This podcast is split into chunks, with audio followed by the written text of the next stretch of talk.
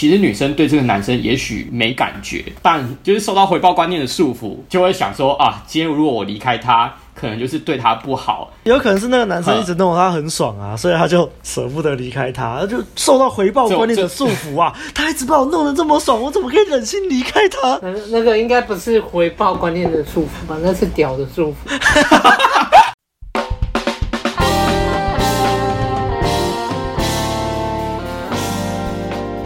大家好，大家好，欢迎回到《问路人人生指南之被讨厌的勇气》。第三页的下集，今天要讲的章节是从斩断难题一路讲到第三页结束，页数呢是从一百五十五页到一百七十五页。这是一样会由白马帮我们大致梳理故事的脉络，然后我们一样会对故事的内容做出反应，最后则是我们的心得总结时间。那开始之前，别忘了按赞、订阅、分享给身边所有的朋友，还有最重要的，欢迎抖内给我们陪我们熬夜录音哦。那就开始啦，好。上一次我们提到了课题分离的概念，还有怎么做嘛？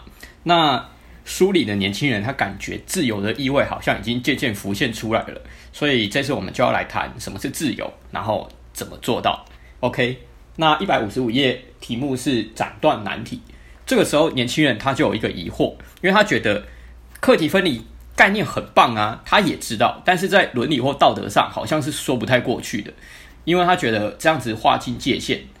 然后别人他如果要关怀你或帮助你的时候，你却要跟他们说不要介入我的课题，我自己处理就好了。每个人都有每个人的课题，可是这样子感觉就很像是在践踏别人的好意啊。好，那哲学家他听到了之后举出了一个例子，这个例子我还蛮喜欢的，就是哥蒂安的神解 （Gordian Knot）。这个是亚历山大大帝的故事啊，是在说亚历山大他当时在出征的时候。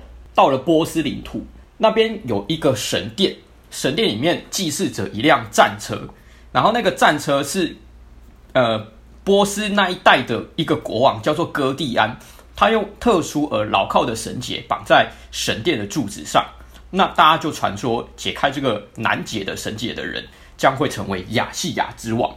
好，那呃我去看了一下这个传说哦，为什么那个结没有办法解开呢？是因为他传说中没有绳头，它是有绳结，但是没有绳头，所以你根本找不到地方把它解开，根本就是一个难解的结。所以亚历山大大帝他到了的时候，他就干脆他怎么做呢？他直接拔出他腰带上的配件，直接把那个结给切开，拔出长长坚硬的剑，把它解开。对对对，那。这个后来就变成了一个譬喻啊，就是呃，外国人常常会用 Gordian Knot 来解释，这就是一个呃非常规方法来解决不可问题的隐喻。那呃，哲学家他举这个例子，他其实是想要表达，他认为错综复杂的羁绊，人际关系当中的羁绊呐、就是这个难解的结。那当亚历山大大帝他拔出这把剑去切开这个绳结的时候，就感觉很像是我们用课题分离的概念来解决人际关系中的难题。对，那当亚历山大大帝他切断这个绳结的时候，他讲了一句话，他说：“所谓的命运，并非依靠传说来安排，而是挥舞自己的剑去展开。”所谓的命运，并非依靠传说来安排，而是挥舞自己的剑去展开。是啊，所以哲学家他认为，呃，我们在面对一些人际关系中的难题的时候，其实用常规的方法来去去解决的话，也许会越弄越糟啦。所以他认为说，呃，上上次讲的课题分离的概念，就很像是一种非常规的方式，比较跟尝试。不一样的方式去做这个解决，那年轻人他就会觉得说，可是他认为切断绳结好像就是切断了人与人之间的羁绊啊。那哲学家说，课题分离其实不是人际关系的终极目标，不如说它其实是一个入口。那这什么意思呢？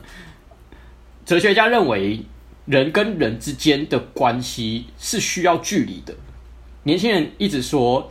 就是他觉得这样好像，呃，会让人跟人之间有一些距离。但是哲学家认为，人跟人之间本来就要距离啊。因为你如果太近的话，就像你看书的时候，书拿太近，你根本就没有办法看清书的内容。那等于人跟人之间如果太过亲密、太过紧密的话，无法正常的对谈了。可同时呢，也不能太远，就像父母亲在斥骂呃自己的小孩。那如果什么事情都用骂的，这样子反而会渐行渐远。这样子造成疏离以后，你根本也没有办法协助自己的孩子。对啊，所以人人际关系，人跟人之间不要太近，也不要太远。而课题分离其实就是一个你不要让两个人之间关系太紧密的一个做法。好，现现在就是提到呃，哲学家他上次有听到那个年轻人说嘛，他觉得说呃，人跟人之间的羁绊会让人感受到压力。那他会这么说，是因为哲学家他觉得年轻人受到了回报观念的束缚。什么意思呢？你看嘛，对啊，因为年轻人他也觉得说，哎，这样好像别人在帮助你的时候啊，你跟人家说每个人都有每个人的课题。感感觉是在践踏别人的好意嘛？可是这其实是不自觉的陷入了一种观念的束缚。这个观念就是你一定要回报对方。我我们想嘛，就是今天别人对你好，那是他们的课题。但是呃，也许他就是对你好，他认为是他的责任。那像父母对你好，好像是呃，应该是父母他们自认为说对子女就是该这样。但是年轻人他认为说，他小时候就是受到了爸妈的这样子的养育，这样子的抚育，所以他必须要来回报他们，所以他才会顺从爸妈，不违逆爸妈的旨意嘛。昨呃上上一个礼拜有说到说，就是他选择了父母期待他做的工作，是就是让他觉得很安心，因为他觉得他至少顺从了爸妈，他不违逆爸妈。对啊，所以等于说他觉得他不能忘恩负义。不能受到回报观念的束缚。其实你听身边的很多人，就是在讲自己的故事的时候，有时候都会感受到，蛮多人都会这样。有时候可能是听到妹子说，就是她不想，她没有办法离开某个男生，是因为那个男生他一直对她很好，可能物质上帮助她，课业上帮助她，或者是呃追她追得很勤。那其实女生对这个男生也许没感觉，但 就是受到回报观念的束缚。就会想说啊，今天如果我离开他，可能就是对他不好，怎样怎样的。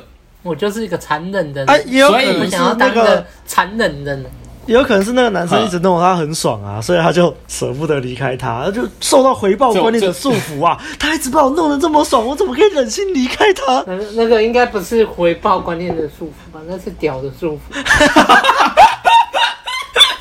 这我不知道，但是其实听到蛮多女生都会这样的，就是已经很习惯了。所以，呃，你你们看，其实贝塔策略还是有用的。可是，就算用贝塔策略去获得这样的成果，女生最后也留不住啊，因为不是那种那种 genuine desire。那也许在亚洲，可能这种回报观念的束缚更更强烈。所以在亚洲。在亚洲，你如果用贝塔策略，说不定还会就是可以得到一点点成果啦，但也就那样子而已。就是所以啊，就是那个关系也是不稳定啊，或者是就是只有关系而已，但是没有实质上的。所以，与其用贝塔策略，不如用老二策略嘛。老二策略，那阿法策略是老二策略吗？这我就不确定了。我觉得阿法策略可能讲究的是这个个人的魅力啊，但是老二策略讲究的是老二的老二的魅力，就是你裤子脱下来，裤子脱下来，老二对对对对对弹出来这样。我相信这个我们都没有问题的，yes。好好，OK，所以呃，回到主题。正因为年轻人他觉得父母为他付出很多啦，所以他才会就是顺从跟不违逆。那哲学家就说，那你就是受到回报观念的束缚，你要不要回报对方，那是你的课题。同样的，假设你今天对别人好，你也不应该要求对方一定要给你回报，因为你要对对方好，那是你的课题。而对方要不要回应你的付出，那也是他的课题。所以啊，每个人都有每个人的课题，而你不应该插手去介入他的课题。总之就是这个样子。好，那接下来呢？哲学家说，有时候啊，我们反而介入别人的课题，还会比较轻松。有时候是会有这种状况。例如说，呃，爸妈他觉得小朋友出门上学前绑鞋带绑太久了，会怕会迟到，所以就要赶快帮鞋子帮赶快帮孩子绑好鞋带。那或者是有时候常常会这样，那个在公司上有一个新人来了，那老板要求我们做一件事情。想要在某个时间点完成这个业务，那你觉得说这个新手他可能做事情太慢，那刚刚刚好是你的工作伙伴，这个时候你可能就会就是插手去帮这个新手，就是完成那个你们两个要一起完成的东西，因为老板要求要赶快看到嘛。那如果长期这样子下来，你一直帮新手做这些东西，之后这个新手可能学不到什么东西，那以后可能就会有一些麻烦。这个我之前在。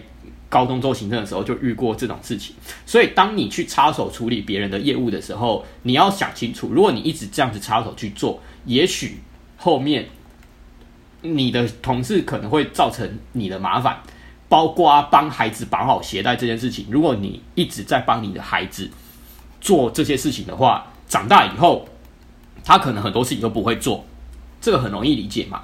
所以阿德勒也说。没学会面对困难的孩子，将会闪躲所有一切的困难。好，好。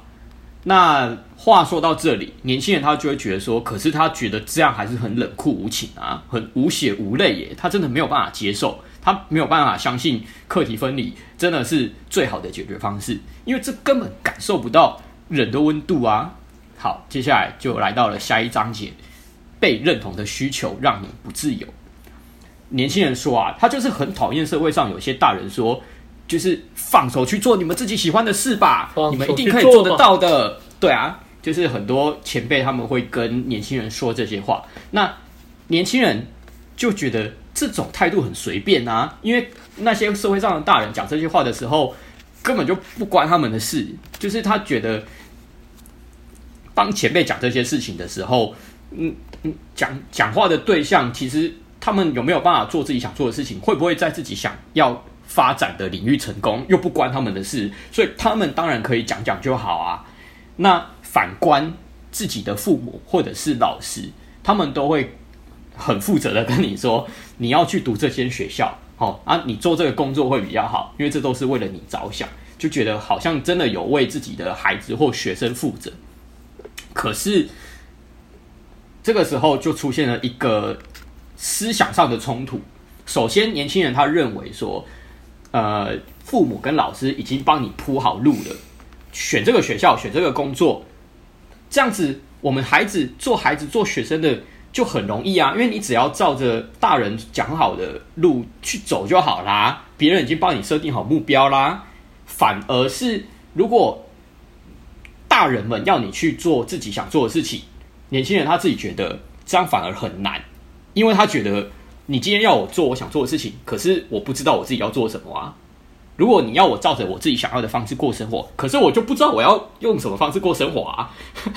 因为他觉得不是每个人都可以拥有自己的人生目标和梦想，所以这就会出现一个本质上的差别。那哲学家他他表示，对啊，确实啊，满足他人的期望来过日子应该很轻松吧。因为你将自己的人生全部托付给他人，就像走在父母铺好的轨道上，即使当中有大大小小的各种不满，但只要走在轨道上就不会迷路。如果自己决定要走的路，那就有可能面临迷惘、不知所措，就必须直接面对应该如何生活这堵墙。其实我们上一个礼拜在谈的时候就讲了，阿亮有提到，就是。很多人他们觉得说，别人帮你铺好的路就很简单，你就照着走就好啦，而且安全，前面又有人走过。好，那年轻人他就再更深入解释，对啊，所以就是因为这样才会要获得别人的认同啊，因为在这个时代，人们不会以神的旨意为指标，那就是要以人的眼光来做指标啊。哼，那哲学家他也不否认啊，他说，对啊，是没错啦，但是仔细想想看。确实满足别人的期望来过生活很容易呀，但你会不自由。为什么要这么不自由？那如果你依你自己喜欢的方式过生活啊，确实是不容易啊，但是却是自由的啊。好，那接下来他就跟年轻人解释说：“你是不是不希望有任何人讨厌你？”对啊，年轻人就说：“哪有人故意想被别人讨厌？” 好，哲学家又说。可是如果你想要讨好每个人，那就是狼狼赫嘛。你要获得每个人的喜欢，你想要所有的人都认同你，不想被别人讨厌，那你就要说谎跟不诚实啊。这很容易理解嘛，因为你面对十种不同的人，那每个人他们的个性、他们的想法都不同啊。你想要这这几个个性、想法不同的人来认同你，你自己不就要变来变去吗？那真实的你是什么？一定是不真实才会变成各种不同样子的你嘛。那。这其实也就让人想到那个《论语阳货篇》里面，孔子有讲到乡愿的概念嘛。乡愿就是说，外表忠厚老实，是讨人喜欢的，可是实际上却是不能明辨是非的人啊。那还有《论语》另外一篇，我也我也觉得蛮喜欢的，是子贡在问孔子说：“乡里的人如果都喜欢你，不错吧？”孔子就说：“哎，不一定哦。”那子贡在问说：“哈，那所以是要乡里的人？”都讨厌你吗？孔子说：“不是，应该是说乡里的人，好的人喜欢你，不好的人讨厌你。”诶，这个其实就是在《论语》里面，他其实是想要解释说，当你是一个正人君子的时候，一定会有人喜欢你，也一定会有人讨厌你。通常是那些不是君子的人会讨厌你。好，那讲这个，就是我我会觉得说。对嘛？就算你把自己给做好，还是有人讨厌你啊。那你干嘛去执着于让每个人都喜欢你？所以年轻人，年轻人他就觉得说，干，可是这样随着自己的喜好来过日子，很自我中心呢。哲学家说，错，你一直介入别人的课题，才是以自我为中心。很明显嘛，你一直要，嗯，对，你一直介入孩子他的工作、课业、结婚对象。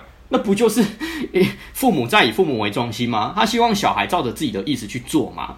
所以照着自己喜欢的过日子，跟你介入别人的课题，哪个才是以自我为中心？想也知道嘛。所以年轻人就说：“哈，所以你是要让每个人都照着自己的喜好过日子吗？”啊，没错啊。哲学家说，没有任何理由不让自己随着喜好过日子。确实啊，那。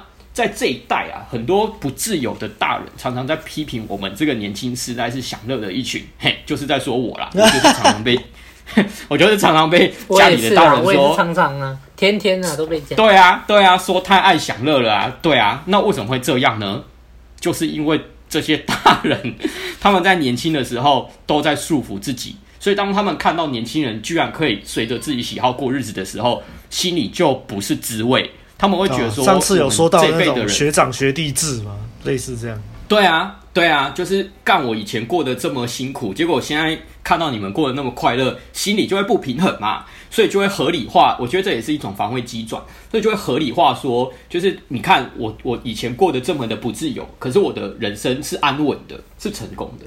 可是你们这种年轻世代哈，只会随自己的喜好过日子啦，那这样子你以后不会成功的啦。然后就会开始批评我们这一代，就是这样啊，确实啊。好，那年轻人就说：“哇，老师你一直在说自由，自由，那所以到底什么才是真正的自由啊？到底要怎样做才会变得自由？”那就是到了下一个章节，真正的自由是什么？好，那哲学家就说啦：“你刚才已经承认了不想被别人讨厌，然后也说哪有人刻意想要被别人讨厌。”哲学家说：“我当然也不希望被别人讨厌嘛，就是没有人会故意想被别人讨厌呐。可是他就举了一个康德的倾向性来解释这个问题。呃，我先稍微补充一下康德的倾向性哦。康德是德国的一个哲学家啦，这应该很多人都听过。那康德认为人类有趋善或趋恶两种面相，善的面相是由学习获得的啊，恶的倾向则是由。”个人自己所招致的。好，那从行为上来说呢，人人皆有趋恶的倾向。然而，康德主张后天的环境可以使人变善或变恶。那教育的功能就是在引导人性朝着善的方向去发展。康德说啊，只有靠教育才能让人变成人，人完全是教育的结果。所以，人性既没有善恶之分。你习于善则善，习于恶则恶，因此后天的教育环境对于人性的熏陶有着很大的影响力。哇，这个听起来就很耳熟，就是我们中国上古思想史的荀子的新二说啊。荀子就是认为说，不愧是白马、啊，这各种都是引经据引经据典，信信手拈来啊啊！哦，阴阴经阴经据典是吧？哦，这个就是荀子的性恶说嘛。因为荀子他认为说，人性如果你不接受教育的话，你就会依着自己的欲望跟冲动来做事情啊。你肚子饿了，你就把路你就把看得到的食物抓来吃。你你想做爱了，你就干你想要干的女人啊。如果人没有接受教育，没有道德的的观念的话，你就会。对啊，你当然就会一直做你想做的事情啊，所以我觉得荀子的新二说是比较合常理的啦。那所以、嗯、真的，所以刚刚讲的康德说要透过教育来让人有善的观念，我觉得就是荀子的性二说。荀子的化性起位就是在讲我刚刚讲的康德的倾向性跟教育。好，那哲学家他这里之所以要讲康德的倾向性，是因为。他认为人有寻求认同的需求，有害怕被讨厌的心态，这个东西就是人原始的欲望和冲动。就是我们活在这个社会上，我们想要接受大家喜欢，我们想要接受每个人都认同我的这件欲望跟冲动。所以就要从众这个，对这个假假设你。依着这样子的欲望过生活的话，就很像是从山坡上滚落的石头，因为你你就是没有做任何事情，依照着这个欲望，那就是顺顺着这个自然，就是像山坡上滚落的石头，一直滚，一直滚，一直滚。但这其实不会是真正的自由啊！我们人应该是要透过教育，然后觉察觉察自己有这种欲望跟冲动，然后和你的这种本能去做抵抗。就像你由山坡上由由下往上爬。这个才是真正的自由。你害怕被讨厌，想要寻求认同，这是你原本的欲望。但是如果你经过有觉察，你会发现说，其实你不应该害怕被别人讨厌。你可以照着你自己的方式去做过生活，不要一直寻求别人的认同。那你就是在山坡上由下往上爬，这才是真正的自由。哦，所以就进入了本书的一个很重要的重点：所谓的自由是什么？就是被别人讨厌。哇！如果有人讨厌你，对，没错，这个就是 在本书的封面有写出来的。所谓的自由，就是被别人讨厌，就是已经写在封面上了。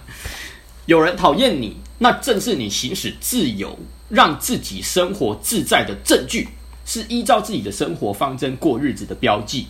好，再说一次，所谓的自由，就是被别人讨厌。有人讨厌你，就是你行使自由，让自己生活自在的证据。是依照自己的生活方针过日子的标记。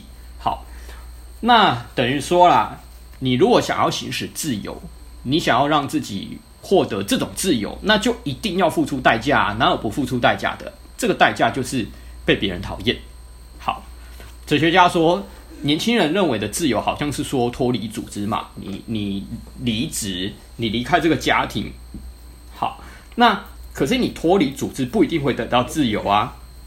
因为你脱离以后，你还是会在意别人怎么看你啊，你还是会在意他人的评价，你怕被别人黑掉，你怕被别人讨厌，怕得不到其他人的认同，你内在得不到自由，对吗？你讨厌这间公司，可是你怕说，就是你随随随便便找一个理由辞职，你很怕说啊，假设你还要在这个圈子应征别的工作，那你还是会怕，我会不会这样子离开这间公司之后被这个圈子给黑掉啊？你看。你还是会 还是会在意别人怎么看啊？好，年轻人就说，这这根本就是怂恿大家变成坏人的恶魔思想。好，这个也一样。我们上个礼拜有提到，你行使自由，并不代表你会伤害到别人，你并不代表会伤害到别人的利益。所以哲学家说，不是要你惹人讨厌，而是要你别害怕被人讨厌，这是重点。不是说，不是说叫你做一个讨人厌的人，而是要你不要害怕被别人讨厌。好，年轻人似乎有点懂了，他觉得确实，但是人真的有那么坚强吗？被人讨厌都可以觉得无所谓吗？那哲学家又说，这就要从课题分离的概念去思考了。他说，你希望不被人讨厌，那是你自己的课题，但是别人要不要讨厌你？那是别人的课题，你也无从介入。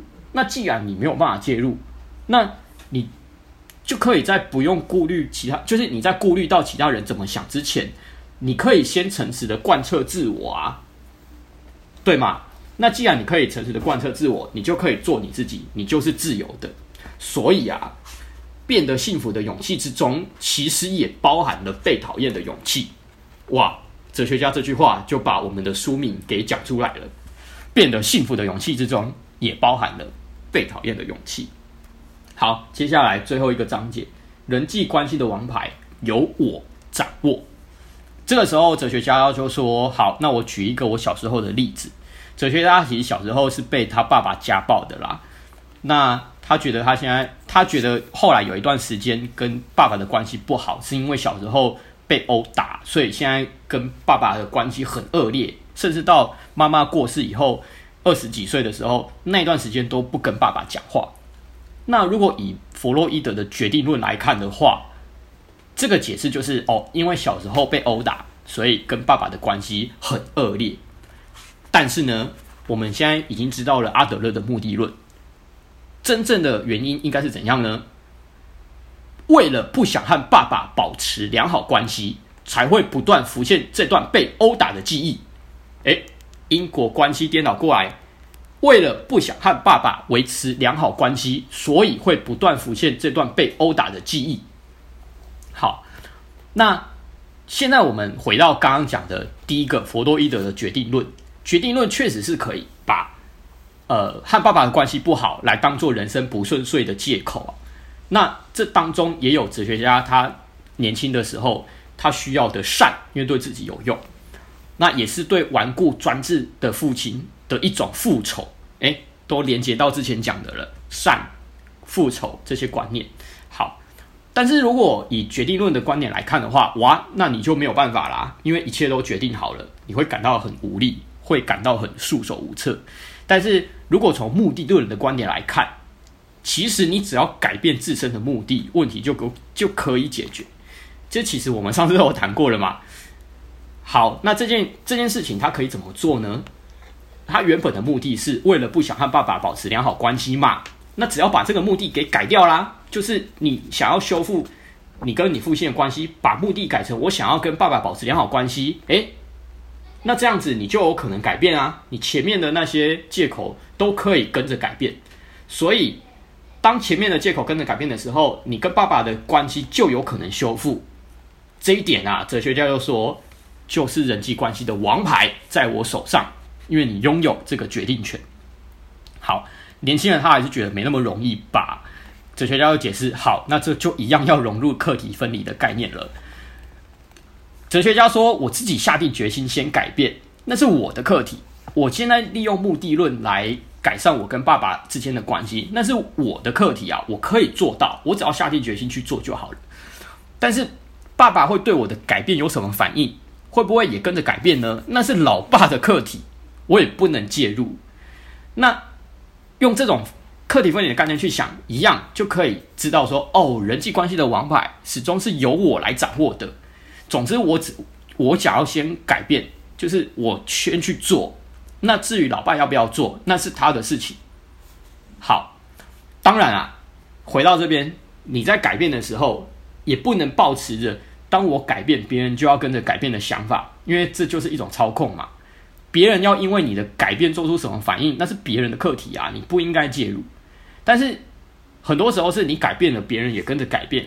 那这是因为后来的情境让他不得不变，因为你改了，你的你跟他之间的一些情境一定会改变，那对方就会不得不改变。可是哦，这不应该是你改变的时候的目的，因为你如果想着透过改变自己来操控他人的言行，那也是一个错误的想法。这个。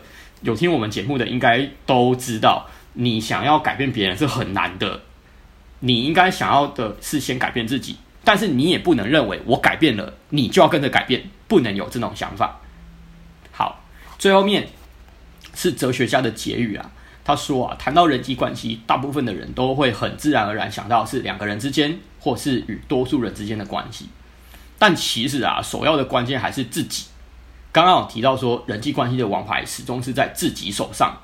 那如果你被认同的需求所束缚，你老是在意别人怎么看你的话，那就是将王牌交给其他人啊，你会没有办法决定任何事，那个烦恼会一直来，你也无从解决，因为王牌在别人手上，你根本就没有办法解决任何事情。好，最后面哲学家他希望年轻人回去再好好思考课题分离和自由的意义。那接下来就是第四页，世界的中心在哪里？这个我们下个礼拜再谈。好，到这边，那就轮到阿汉。啊，我最喜欢的章节就这样结束了，好难过，哦，流眼泪。这章是我就是心情最亢奋的一章，在后半段嘛，一开始讲到了斩断难题，就是还是强调啦，斩断难题不是说，哎、欸，我今天就说学会了课题分离，然后就跟人家讲说，哎、欸，这你的课题耶，你自己去处理，然后就转身就跑了，不是这样吗？对啊，年轻人想、嗯、想，就是年轻人在。想象的课题分离是这样，但是其实不是。嗯嗯，课题分离是你清楚了这是他的课题，那你就去切割，切割不管是谁，那就是切割。哎，这是他的课题，那你切割以后，你还是保持着一个距离。那那个距离就是你可以，就是一手，只要一出手，你就可以协助他的那个距离。这个比较，这是一个比较模糊的概念啊。嗯，对，就是。你还是有在就是关注他，然后他去他遇到他自己的课题。假如今天诶小孩子功课不会写，但是你不是一直在旁边说啊，你这个是这样啊，怎么算怎么算？就像教小孩子绑鞋带嘛，他永远都不会。对，但是你是在旁边看，他绑绑绑绑，然后他卡住了，或是他写功课写写写卡住了，他就来问你，哎，这时候你可以协助他。而不是说像年轻人讲的，一一切就拜拜，然后人家来问你说：“哎，这个这这个这题要怎么写啊？”哦，我不知道那是你的课题，那个你那，这个就是太鸡巴了，你知道吗？你这样你你这样才会把人际关系搞坏。而是说：“哎，这是你的课题。”哎，他去算，他有在思考，思考以后，哎，真的不会了，他真的突破不了那个点，他自己他自己跑来找你说：“哎。”那你可不可以协助我？哦、oh，OK 啊。其实这样人际关系是会变好的，对，他其实就反而会是变好的。嗯、所以怎么不能关心呢？关心又不是介入，你只是去关心说，哎、嗯欸，所以你那件事怎么样了？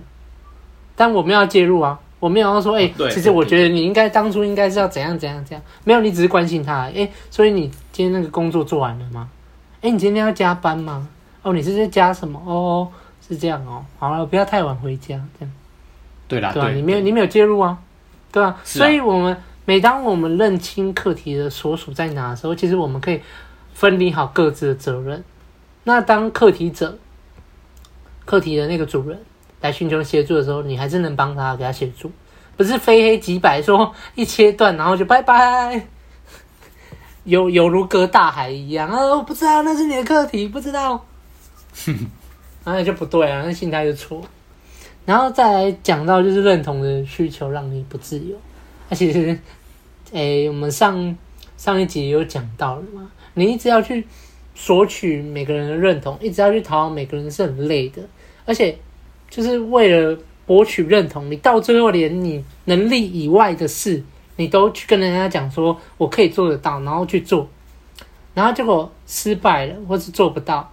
人家来问你的时候，你再来找借口说：“哦，我觉得是怎样怎样怎样怎样，反正都不是自己的问题。”就开始隐瞒欺骗，然后最后别人戳破以后，哇，这个人际人际关系又搞砸，那你就一直活在这个慌乱中，然后又一直去博取每个人认同，你到最后会把你自己搞得就是很不像样。那你这样哪有自由？你永远活在恐慌中，还有恐惧中。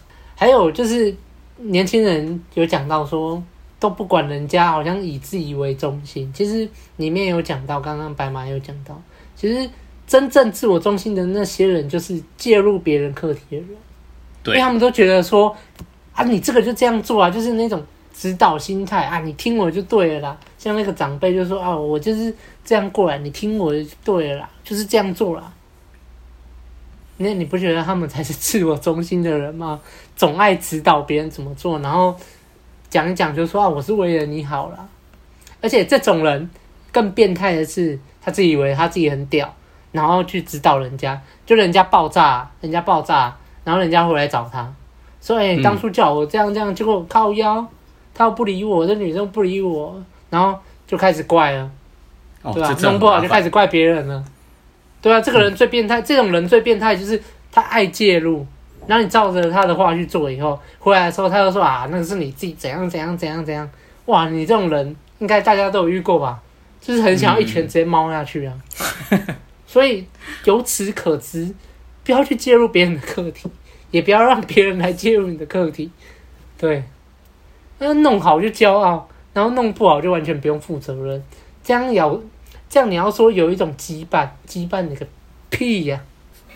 那真正的自由是什么？接下来就讲到真正的自由是什么吗？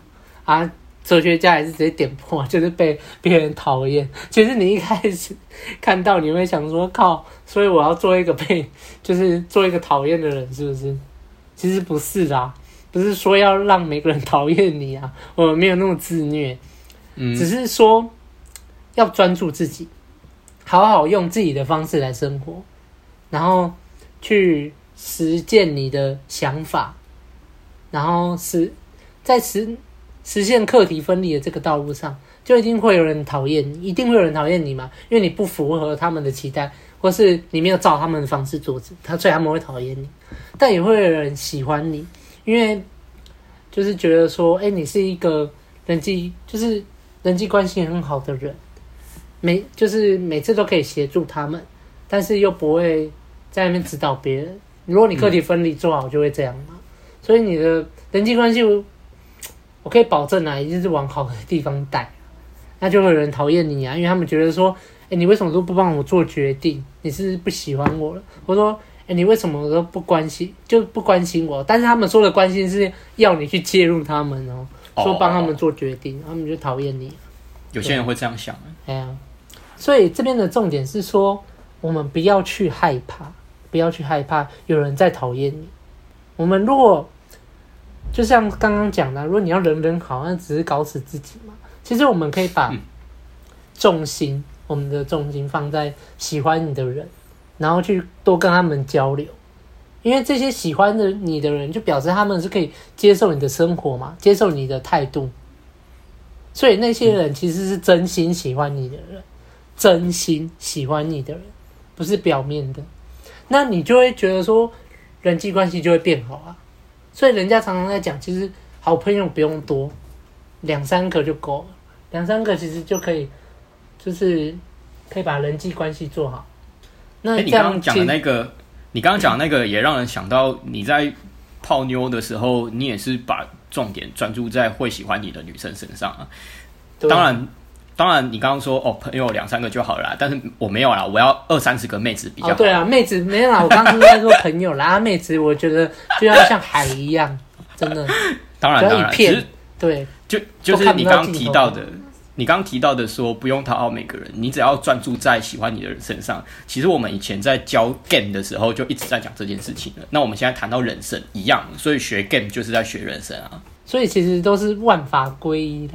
而且你不觉得到时候你在跟你真心喜欢你的人那些人交流的时候，其实你会觉得哇，我的生活就是光彩缤纷。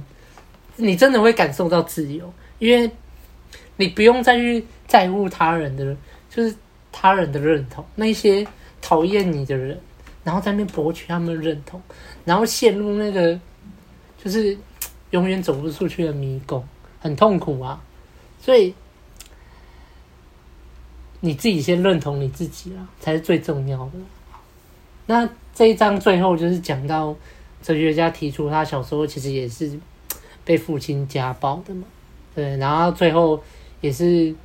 实践了，就是学到了阿德勒心理学，然后实践了课题分离以后，他就会发现，其实要不要改变是对方的课题，但是我要不要改变是那个选择是在我身上，那就是我课题。那很重要一点就是说，你不要说，哎，我改变了，那你为什么不改变？那也不对啊，那也是介入啊。这个概念很清楚吧？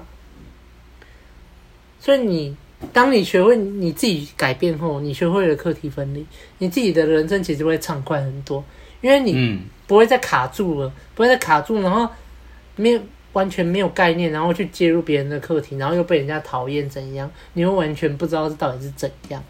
再讲回来啊，你 不要尝试着去改变对方了。一直很多人真的是一走出门，很多人都想要改变你，太多人了，他们都想要我们，然后去遵从他们的想法，太多人了。所以如果你真的都还没有办法，就是知道什么叫课题分离，然后去做好课题分离，你每一天你都会陷入这个难题，每一天真的是每一天，因为每一天都在做课题分离。所以重心还是要放在自己身上啊！其实不管是在录人生指南还是其他的，都常常在讲重心要放在自己身上。然后当你不需要别人认同的时候，你其实就可以觉得你可以掌握一切啦，不是吗？你课题分离以后，你就觉得诶，在你的课题，就是你的课题，你去解决别人的课题，你去协助他，看如果他需要协助的话。那你过着你自己喜欢的生活，然后你又不会去 care 那些讨厌你的人，那你不是就是自由自在了吗？嗯、你要做什么就做什么，嗯、你也不会管人家讲什么。所以重点还是在于说你自己要不要行动嘛，像你自己要不要改变啊，那是你的课题嘛。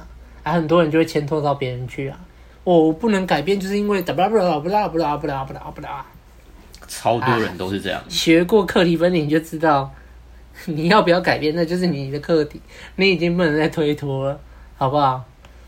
然后最后就是劝示，真的没有必要去过别人的生活，别、嗯、不用去过别人的人生，因为每个人都是独特的，只有你自己知道你要什么，好，只有你自己知道，哦，没有人知道，哦，不要再来问说，哎、所以你的你你作为我多年的好朋友，你。你可不可以指引我？我到底要什么？你他妈，谁知道你要什么啊？只有你自己知道啦。讲完了，讲完了。嘿嘿，又又好，轮到我。OK，因为我觉得其实刚刚白马跟阿汉都讲的很好，然后很多，而且也很多概念其实跟前面是重复的。那我这边就简短一点讲啊，尽量简短一点讲。那这次开始的第一个章节是斩断难题嘛？那其实我喜欢里面哲学家说，良好的人际关系是需要一点距离的，因为刚好最近我女朋友讲到说，她都就是她的父母是那种管很严的父母，就想把小孩绑在家里那种。然后最近因为疫情的关系，会怕危险啊，然后就逼她要回家。哦，你看把小孩绑这么死，这种这么紧密，其实真的不会好。好的关系是需要一点距离的。这。最近就很有感了，然后、嗯、后面哲学家有说到嘛，回报是一种束缚的想法，我就想到啊，我们之前在录好人帮的时候，好人就是常常会为对方做牛做马啊，接送送宵夜啊，他以为这样对方就会买账，那他也这也是一种在索取对方啊，然后希望对方会被这种束缚的想法，给这种回报的束缚的想法给束缚住，让回报给他爱，是不是？哎。啊，所以其实不要受束缚嘛。你看那些正妹就懂，他们就不会受好人束缚，这要跟正妹学习。是啊，是啊 那后面有经验的女生都都会免疫啦，因为他们太习惯，他们早就已经发展出一套系统可以抵挡这种，早就都已经知道怎么做。对，所以那些正妹比较会被老二束缚，他们不会被回报给束缚住。哦，哦，那就那就要靠我们了，那就要靠我们。所以后面哲学家不就说嘛，所以我们不该去要求别人回报，那也不要去束缚别人嘛，因为要求回报就是束缚别人嘛，那你也不要受到别人的束缚。那我觉得啦，贯穿这个东西，这个核心其实就是一个给予价值的心态。嗯嗯，嗯，当你在。给予价值的时候，你是不会去要求回报的，因为你要求回报，那你就不是在给予价值了，你其实就是在索取价值。没错。那你看，你不会被对方给束缚嘛？因为你就知道，对方一直要来束缚你的时候，他就是在跟你索取价值。那你就知道，就是对方一直跟你索取价值的时候，你就要离开他。所以这就是一个给予价值心态，就是贯穿着这个，你就去判断自己是在给予还是在索取，你就知道你有没有在。要求对方给你回报了，那后面就哲学家举这些例子啊，就是让我想到这种直升机父母啊。刚刚不是说绑鞋带吗？你一直帮孩子绑鞋带，还是怎么会绑鞋带？那什么是直升机父母？就是他就像直升机一样，一直在孩子旁边上哒哒哒哒哒哒，一直绕，一直绕，一直绕，嗯、什么事情他都帮孩子解决。但是孩子怎么对他能怎么会长出自我呢？怎么能承受压力呢？我们现在常常说社会上有很多妈宝，就或者是在当兵的时候遇到一些天兵，就是这样啊。从小生长环境就是太优渥啦，什么父母都帮他解决啊。那当他自己要出出社会，面对现实世界，面对压力的时候，他要怎么去面对这些压力？他什么都不会啊，然后最后就回家啃老。你看这父母是不是害到自己？嗯，所以。大家也不要去当这种父母了吼。那我觉得就是人要在失败中学习啊。你要是都没有失败过，你怎么成长？不会嘛？那下一个章节就是认同的需求让你不自由这个章节。你看年轻人后面不就讲了吗？就照父母的话走啊，就很轻松啊。其实这就跟我们之前讲的一样啦。有人介入你的课题，你完全照着走啊，就是很轻松，因为你不用负责任啊。这个从前面讲到现在，是啊，是啊，是。哎，这。也是我们一直提到的已知跟未知的概念，别人帮你铺好的路啊，别人叫你怎么做，那至少你是知道的嘛。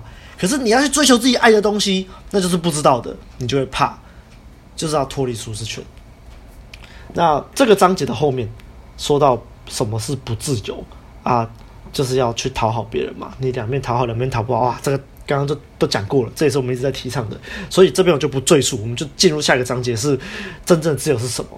那这边哲学家有讲到说，我们原本是一颗石头，然后它一直滚滚滚滚滚到后来，你就变得圆滑了，变得圆滑，你就失去自我了。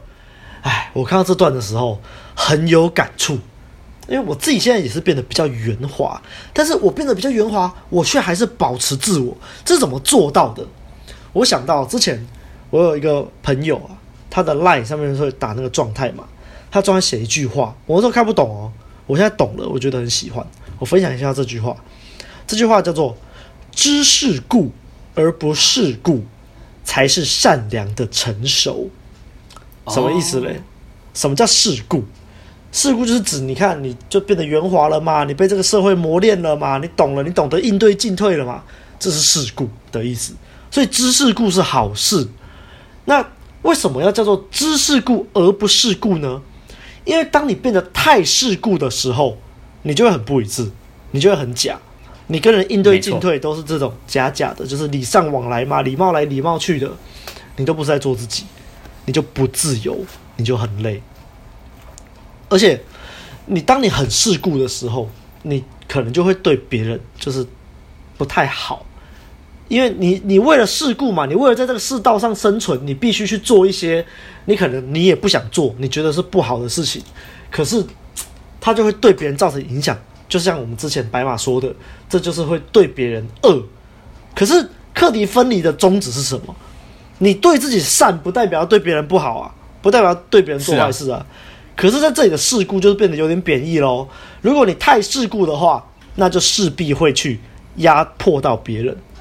所以，什么叫做知世故而不世故？就是你必须知道这一切，你必须知道这些东西。就像你吞了红药丸之后，你知道这些两性互动之类的。可是，你有选择的余地，你可以选择不去做这么世故的事情，不去这么不一致。那当你可以做到这种选择的时候，你的这个成熟才是一个善良的成熟。所以我很喜欢这句话啦，就分享给各位。真好哎。我也很喜欢，嗯，嗯，那后面就讲到，就哲学家终于讲到什么是自由，就是被别人讨厌啊，终于切题了。前面铺梗铺超久，但是我觉得啊，啊 我觉得他中在这本书的中间才破题，我觉得是一件好的事情。因为如果你没有前面这些目的论啊，然后对自己善啊、课题分离啊、人际关系的这些铺陈，你听这句话，你一定觉得是屁话。什么叫做被别人讨厌是自由？对。对，就把书丢掉。这就像为什么别人常常看到这个本书的题目，觉得这这是一本烂书一样。你刚看这个，你真的觉得 what the fuck？但是你看，在我们这么好几周的节目，这本书也到了一半的时候，他还跟你破题，你就知道说啊、哦，原来是这么一回事啊。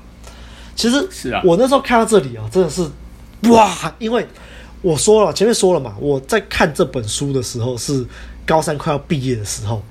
啊，我自己以前就是那种会被说特立独行那种啊，会被老师说不听话啊，国中也是，高中也是啊，就是太我很不符合社会常规啦，就是很不喜欢听话。哦，高中的时候，对，真的，高中时候老师甚至还写那个简讯寄给我爸。跟我跟他跟我爸说我是多么的不乖不听话，他老是担心我这样被别人排挤啊，以后出社会没有办法融入社会。你爸有没有很开心？做得好，儿子。我爸很傻眼，他就把那个简讯截图给我看。啊，你看，老师就在介入我的课题嘛。哎、欸，其实后来想一想，嗯、老师会气到寄这简讯给我老爸，也是有这个有迹可循啊。我后来想一想，那时候好像就是。老师就是说，你在班上如果不听话或怎样，你就要做十个伏地挺身。然后反正那时候我就是很不听话，然后老师就有点不爽，他就在班上公然念我说啊，你在阿亮，你再这样下去，我就要叫你做做伏地挺身哦。我说哦是哦，那我一次做两百个给你，这样你爽了吗？不听话的学生，这也不错啊。老师就觉得当我是当全班的面塞他的名嘛，就 不爽了。也难怪后来他 干好帅哦，干好帅哦，阿法呢？我以前真的是 很不听话的，很帅啊，阿爸呢？而且要洗脸吗？但是，所以我后来看到这段，其实我还是很有感觉，因为虽然我那时候很不听话，对不对？可是毕竟你看老师嘛，他在班上是这种位高权重，那同学会听他的话嘛，那我就会觉得说，我这样是不是一直不听话是不好的？会不会就是会让同学觉得我不好相处之类的？就其实你还是会有这方面的疑问啊。就就是就算我这么不听话，还是会有这种被认同的需求嘛。所以当我看到说哦，所谓的自由就是被别人讨厌的时候，就是哇，真的是觉得原来如此啊。所以我就是要坚持到底，我不要从众。真的是对，这这时候就发现了这件事情。所以真的到这里。看到这个时候，我很有感觉啊。对，好，嗯，那所以那个时候就更敢反抗老师。没有，没有，没有，因为那时候看到这本书的时候已经快毕业了，所以就 啊。哎，后来到大学，其实你看大学，其实大家就是比较独善其身，比较散了啦，比较就对啊。只有大一的时候会很多同学互相聚在一起啦。可是你看我后来，我上大一的时候，我就没有跟那些小团体一起，我反而就是跟每一个同学其实都保持不错的关系，但是我都没有进去他们的校团体里面。就后来就看着他们小团体，随着我大学，就是读大学的年份接上去，他们小团体分分合合好几次，各种不同的小团体分裂在组合，哎，反而就是我跟大家都还是很好，然后也都没有跟我有什么关系，就觉得这样很棒啊。嘿，这就是前面说的嘛，良好的人际关系是需要一点距离的，你呢跟人家绑得死死的，那就会很麻烦。好，那接下来就进到下一个章节，是说那个人际的关人际关系的王牌。由我掌控，那这个地方其实我觉得啦，就是一个主动权的意思。你要把这个主动权握在自己手上，就像我们前面说的，你要把人生掌握在自己手上，你不要一直去怪别人，就是叫别人帮你负责。没有，你要负责自己的人生。然后你也要知道对方的人生是对方该自己负责的，你不要去操弄对方，你不要觉得说哦，我这样这样，他就会这么做这么做，嘿嘿嘿啊，这就是为什么不太喜欢一些太操弄的书了，就是。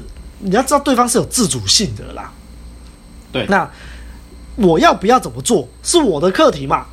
对方要怎么回馈，甚至不回馈也是他的课题嘛。所以讲回来，你当然可以选择你不要去做任何的事情，OK 的，你可以不要改变啊，OK，你可以不要去做这些选择，承担这些后果，OK。但是你要知道啊，当你不做任何选择，不做任何改变的时候。这也是一种选择，它也是会有相对应你应该要承担的后果。所以就像我们说的嘛，你要么就做，要么就不做啊！你不做，你就不要靠呗。你要靠呗，那你就好好去做，去改变。一直在那边靠呗没有用，好不好？那干这个真的很令人生气，真的。我们现在就是情绪都来了，现在就是我们已经没有那种以前在讲，就觉得哦，就是我懂那种痛苦。现在就在干，你要做就给我做。对啊，是啊，本来就是啊，干。好啦，但是我们也是同理啦，就是有一些读者、一些听众，其实就是缺乏了这个向前迈进的勇气，所以我们才这边解析这本书给你听啊。你现在知道啦，所谓的自由，就是被别人讨厌，你就是要去做自己想做的事情，不要管别人怎么看你的，有没有？又扣回主题了，厉 害厉害。其实你看这边哲学家在这一章举例到跟他父亲的关系嘛，我现在回来看啊，我觉得很有感触，但当初没有感触，就是因为我看这本书到现在大概五年多了，这五年多我跟我父亲的关系也是进步很多啊，因为小时候也是会有那种会去怪罪，你知道吗？就觉得啊，都是因为我爸怎样怎样，所以我才怎样怎样。小时候甚至啊，我妈如果跟我说什么啊，你怎么跟你爸一样，我就很生气哦，我哪有跟他一样？哦，超暴怒啊！我觉得长大也是，就是跟爸爸和解。我觉得主要是跟自己的心结和解啦。以前都会很多事情都会怪啊，怪家长啊，都是小时候爸爸怎样怎样，害我变这样。那后来就会同理啊，就知道说哦，其实我爸在那个时候可能也有一些难关，也有一些难题。那他也不是要这样啊。那其实重点是我跟自己和解了之后，就不会一直去怪。怪罪我爸怎样怎样，所以跟他互动就变好了。互动变好之后就，就就真的比较好啦，而且就有拉远一点距离了。然后我爸也不会像以前那样一直管我，他就算像以前那样一直管我，我大概也不会鸟他之类的。好，嗯嗯，反正就是现在看回来，就真觉得这五年跟我爸关系进步很多啦。然后甚至可以坐下来，我我的我的亲子关系也进步很多。那你要说说嘛？我的关系也进步很多，因为以前我都是那种就是觉得啊被爸爸就是长辈比我大，所以我都就是乖乖听话这样，乖乖听话，然后也不会，通常他们在讲什么的时候，我也是默默的听，对，然后照着就是他们讲的这样下去参考下去做。但是现在我就知道有一些事情就是 就是 莫名其妙，有一些。事情我就觉得，嗯，他就是我知道有时候是他是对，他有时候其实我才是对的，嗯哼，对，但是我也不会再去怪说什么，就是诶、欸、小时候怎样怎样怎样怎样，或是对啊，就是也不会再去怪罪说，因为我过去就这样啊，所以我现在就变这样，不会，我现在就是自己掌握自己啊，我觉得不好的东西，谁来跟我讲都没有用。嗯哼，啊，我觉得好的东西谁都拦不了我，嗯、大概就是这样。所以有时候也会跟我爸吵，对，但是吵也是蛮有意义的，因为不是那种乱吵，嗯，对，只是就是跟他就是用争吵来表达我自己的想法。啊，后来他也知道，就越来越不会吵，对啊，嗯、就到现在这样，对啊，沟通起来其实更直接，而且更可以传达自己的想法，就不用弯来弯去。他问我说。我像他买，有时候买宵夜买太多，然后吃不完，对，那我就跟他讲说啊，你就自己吃啊，我不饿，就这样，可以直接表达自己的想法。但如果是我以前的话，我就会想说啊，既然爸爸都买回来，不然我就去吃一下好了，捧场一下，肚子就这样胀胀的，对对对，就会觉得说好痛苦，这样，其实你已经很饱了，对，以前我真的会这样，所以我才讲出来，对。所以我也是看了这个之后，就是我说嘛，跟我爸关系修复很好，就变好了啊啊！前几年呐，前几年有一次我跟我爸就坐在沙发上聊天，那时候我就觉得说，天哪，我真的是没有办法想象哎，我跟我爸坐在沙发上聊天诶，就以前不可能发生这种事情的，而且哇靠，好扯哦！然后就对啦，所以真的这本书真的是让我改改变很多，就是学习到很多啊，就不会再去怪东怪西的。好，这章给我的感触就是这样啦。那白马有什么还想要补充的吗？最后我来做个总结吧。好，我觉得这一章第三页啦，就是整个整个这本书的核心，就刚好也是在最中间这样子。那核心的概念就是课题分离嘛，然后透过课题分离来解决人际关系上的烦恼。那最后面就带出说，哦，我们人不要害怕被讨厌，因为。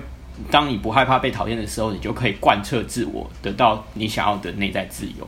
好啦，所以既然都已经谈到主题了，所以这本书我们就讲完啦，Yeah! 是吗？没有啦，哦，没有啦，没有啦，下周还有后后后面后面还有第四页跟第五页一些还有重要的观念，那个不重要，课题分你讲完就好。哎，说真的啦，哦、是这样啊。第四页、第五页是我以前在看的时候完全看不懂的东西。那希望到时候。下个礼拜经过我们的讲解，可以让你听得懂啦。好、哦，但先说啊，okay, 很硬的，很硬的。啊，uh, okay 听我们的节目，有时候有有哪哪哪个是不硬的啊？是吧？也是啦，也是啦。那个硬没有关系啊，是听众下面不要硬就好，我们会怕怕的。对啊，对啊，对啊。面面对妹子的时候再硬。对对对对。OK 啊，那喜欢的话不要忘了按赞、订阅、分享给身边所有的朋友。有什么想对我们说的话，也可以在 Apple 或者是 First Story 底下留言。当然，也欢迎抖内给我们，这个功能可以让你抖内的时候留那些话给我们，或是问问题啦。OK，那就陪我们熬夜录音这样子。OK 啦，那大家就是下礼拜再见啦，拜拜，再见，拜拜。拜拜